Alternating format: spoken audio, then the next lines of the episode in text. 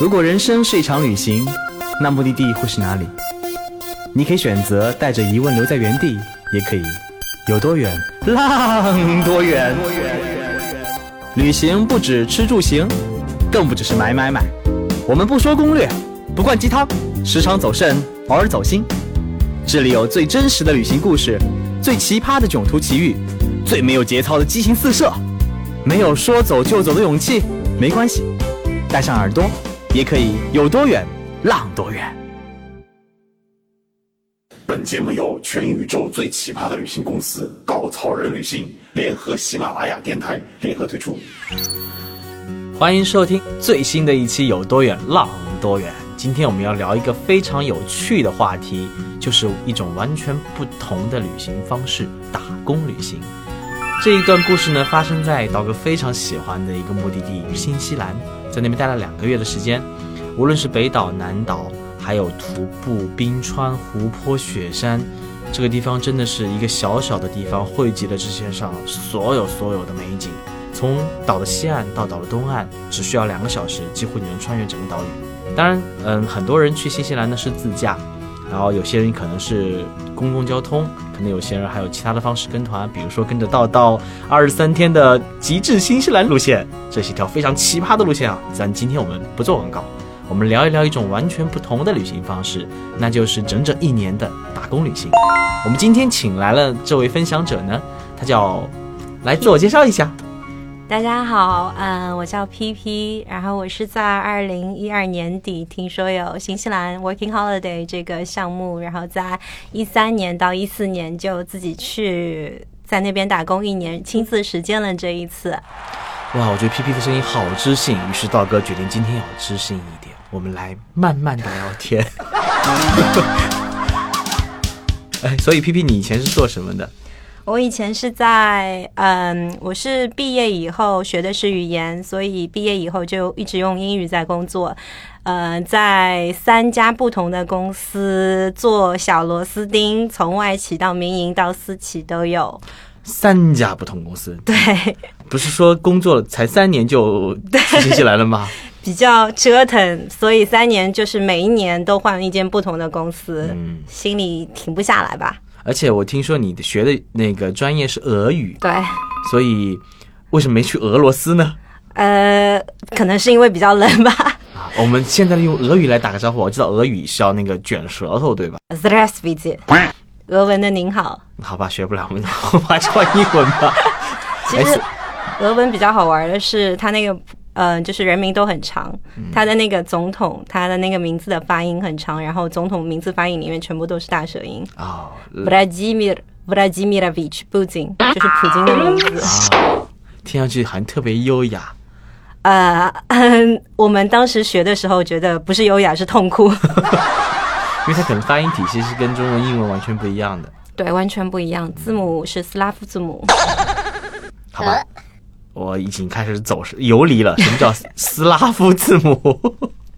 它有三十三个字母，斯拉夫字母表，它跟英语真的完全不一样。很多英文的字母在俄文里是一样的写法，却是不同的发音。嗯，好，欢迎收听我们这期的科普节目啊！科普节目到此结束。呃，我们进入我们的打工旅行阶段啊。嗯。所以你辞职去新西兰的最重要的动力是什么呢？呃，少不知事吧？没有，他主要是一二年的时候，当时很想，就是每年利用公司的年假要出去玩，但从来没有实践过，就是长期在海外旅行和生活。嗯，一二年底看到报纸上有提到过这个项目，然后觉得哇，年轻人都会有这个机会。一看一下申请条件，当时还挺简单的，基本上只要英语过关啊。能递交您的申，一般递交的申请签证就会下来。哎，我听说签证都是用抢秒杀的啊。当年还好，二零一二年我是年终的时候听到这个项目，当时名额就飘散在那边，没有人去抢。哦，这里要做一个简单的普及，什么叫 Working Holiday？其实就是澳大利亚跟新西兰等等这种发达国家呢，它因为地广人稀，木有人干活，于是政府想了一个特别聪明的办法，哎，你来我们国家工作吧。工作的时候呢，你可以攒钱，你攒了钱还可以去旅行，所以他取了个特别好听名字叫 Working Holiday。嗯，会比较吸引年轻人，就会觉得自己不需要负担太多，在当地可以自负开销。所以来聊一聊你那边印象最深刻的打工有哪些呢？啊、我做的工作从果园、农场、海鲜场、餐馆、咖啡馆，几乎什么都有。但是最好玩的，也是比较少人去做的，就是在三文鱼场喂三文鱼。哇哦，Hey, I like fish. 嗯，看到有鱼场有招 salmon feeder，当时想看到这个名字，第一个是想喂鱼也能做成一份工作，而且嗯，当时就去发了邮件问呃渔场的经理，就说这工作我们都没有做过，也没有听过，我们可以吗？经理说可以，没问题，不需要任何经验，然后我们就去了。哎，所以让我想一想，这份工作就是拿着各种食物去扔给三文鱼，没有各种食物，只有一种食物。那嗯每天呃这里有难道有多少鱼需要一个人专门去喂它的？一个鱼池有五千条左右。五千条。对，然后每一个人负责的鱼池大概有四到八个鱼池，每一次你站在每一个鱼池面前，基本上都要喂上二十分钟、半个小时。这是多少生鱼片儿啊？我们去的时候也是看着那些鱼，但是那鱼从幼鱼到成年要两年的时间，所以你是喂不到自己，你是吃不到自己喂过的鱼的。嗯所以你在那边工作工作了多久？工作了三个月，因为签证的缘故，他的签证只允许你做临时工种，就是只能最多打三个月的工，所以打三个月必须换一份工作。，对，必须换一份那能。不能换同样的工作？比如说我先终结这份工作，再重新申请这份工作？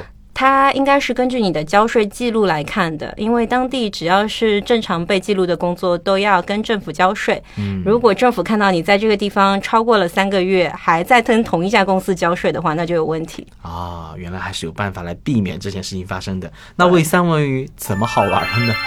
呃，三文鱼首先是自己从来没有接触过，本来在上海大城市，基本上大家都是坐在办公室里打打字，呃，所以去那边接触的工作一般都是呃比较蓝领阶级的工作。嗯，然后，而且喂三文鱼这件事情，对，不是你想象在国内种田的感觉，嗯呃，是你一个从来没有想象过会会会，就是有生之年可以做到这份工作。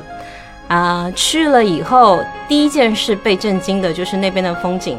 它在一个很开阔的地方，它在南岛一个离 Tekapo，Tekapo 就是那个非常出名的观星空的小镇。嗯，离 Tekapo 四十分钟车程的一个小镇，小镇旁边有很多的湖，湖全部都是奶蓝色的水，嗯它是天然湖泊，湖泊里面。据说是因为含丰富的矿物质，所以湖水特别的蓝。嗯刚去到那边的时候，你整个人都震惊了。哇！我要在这么美丽的风景喂这么肥美的三文鱼，感觉人生不能再更好了。国外基本上这种渔场的工作，它都会。呃，做的非常正式，它整个管理还有它里面的位于时间都是做的井井有条。你到了那边以后，你要做什么事情，它都会有人带着你。所以刚去到那边的时候，就问那边的经理具体这份工作怎么做，他就指着旁边一个当地的 Kiwi 就说他是你师傅，他会带着你跟着他做就可以了。然后他就带着我们去推着一车的鱼食，走到了一个很多很多小鱼的鱼池前面，给我们一把勺子，就说看我怎么喂，你也怎么喂。然后他是一车车的铲。每个人前面都有一个小车，然后你从小车里面铲出一一勺鱼食，均匀的撒到那个鱼池里面，均匀的，其实是一件很困难的事情。所以重要事情要说三遍，均匀的。对，均匀的，因为这个均匀的用了我们两个月的时间才做到均匀的喂鱼。一共看了三个月，对，到第二个月你才能均匀的撒到每一粒，因为它非常需要你的技术和手感。哇！我在想象这个什么样的技术才能均匀的撒向鱼池？嗯，女孩子的话一开始会比较困难，因为我第一勺撒下去的时候，就是整个的鱼池全部都集中在一个勺子里面，几乎没有撒出来。当地的 Kiwi 就看着我们摇摇头，就说：“哦，又来了一个不会喂的。”但是到第二周以后就会熟能生巧。你无论是什么人，只要每天重复这个动作上千次，就一定可以做到渐渐的一次比上一次，每一次都比上一次还要好。所以基本上到两个礼拜以后，就已经喂的有模有样的了。呃，因为我在新西兰旅行的时候呢，认识了很多从香港啊、台湾啊、大陆过去打工旅行的孩子们，他们做的更多的工作呢，我听说剪羊毛、摘猕猴桃、摘苹果、摘草莓，对，就每天听他们说啊，我又在阳光下晒了十六个小时，就那种感觉。然后那这么听下来的话，好像喂三文鱼应该是一个很轻松的工作了。比起我，因为我也做过摘红梅的工作，比起摘红梅，我觉得是比较轻松。也有可能是因为我摘红梅是在一家华人的农场，华人都会比较更苛刻一些。嗯，呃，怎么可以这样子？我当时有申请，呃，就是十二月是那边的夏天，有申请去樱桃果园摘樱桃的工作，因可以为偷吃吗？吃到饱，基本上每个人能做的都是吃到，而且要挑最好的批。这份工作我一定最爱了。所以世界各地的人们在吃着从新西兰运进来的水果的时候，一定没有想到最好的水果都是被摘果子的人吃掉的。所以他们是不管的，还是就是这么一个政策是，只要你摘你就可以吃。我听呃工作过的小伙伴说，基本上你只要在那边工作就可以吃到饱。我有听说过当地有老爷爷身体不太好，需要补铁质，樱桃里富含丰富的铁质，所以他就每年申请在樱桃季的时候去樱桃果园工作，因为他每一年都摘，所以他特别熟，当地人也愿意这些熟练的呃工作人员去那边摘，然后他每一年摘。明明很熟练，总是摘不达标，比那些每一年新摘的人都是吃掉了都吗？是吃掉，他去就是为了吃。哇塞，啊，这是一件世界上最好的工作，对于我来讲。那除了工作以外的话，没有遇到特别好玩的人跟事呢？我想，因为你打工的时候都会遇到来自世界各地的打工者，对，呃，人遇到太多了，来讲两个特别印象深刻的异性，呃异性啊，这个比较关心吧？异性好像都是老爷爷。好吧，那不就这这个 visa 不是开放给三十岁以下年轻人的吗？对，但是我跟当地人接触的更多一些。嗯，就我我不知道为什么我搭车，呃，比如说我在路上挥手搭车遇到的就是飞行员老爷爷，飞行员老爷爷，对，他是他为什么没有开飞机？对，他他放放假，人家除了开飞机也有开车的时候。然后我也有碰到，就是古董店卖古董那种二手物品的老爷爷，不知道为什么，可能当地老人家比较寂寞，毕竟地广人稀，所以他看到年轻人，又是异国来的年轻人，可能就特别有耐心跟你去聊天。呃，古董店的老爷爷也算是一个奇遇，在我到新西兰，当时在奥克兰一个礼拜还不到，然后我走进一间二手店里面，看着里面琳琅满目的东西，就拿着我的相机，颤悠悠的问老爷爷：“我能拍张照吗？”老爷爷就说：“啊，可以啊，可以啊。”他说：“不过我过十分钟就要下班了。”我当时一看手，呃，一看手表，才四点，下午四点不到。老爷爷说：“我今天有一个二手的拍卖会，我要去。”我就抬起头跟他四目相接，老爷爷就说：“要不你跟我来吧。”哇塞，能读懂你的心哦。对，然后老爷爷看着我，就像刚到地、刚到当地没事儿干的年轻人，然后就把我像拎小鸡一样的拎走了，然后坐在他车里。我当时心里面还在咕咚啊，这老爷爷是好人吧？是好人吧？然后他把我领去一个拍卖会，我发觉人很多，应该没有什么危险。他第一个带我去的是一个 General Auction，这是一个比较不是贵重物品、比较平民化的拍卖。当地呃，当地经营二手店的人基本上都会去参加这场拍卖会，各家各户把各种搜罗来的锅碗瓢盆都往里面摆，然后你看中什么，你就出你自己心里的价格。后来老爷爷又带了我去了一个真的是拍古董的那种拍卖会，要价都比较高，他就很有耐心跟我解释。当时我到了新西兰，这是我第一次这么近距离的接触当地人，可以做到，就是对陌生人就可以毫无戒心，然后看你只要是对这件事有兴趣，就会很耐心的指导你，告诉你这方面的知识。这件事，这件这个老爷爷给我带来的震撼还蛮大的。我回去背包客栈以后，背包客栈人纷纷问我这一天去干嘛了，然后我告诉他们我遇到了一个神奇的老爷爷，当地呃当地已经待了背包客栈很长时间人也说哇你运气太好了。这个国家的人是非常随性自由的，他们称自己为 Kiwi。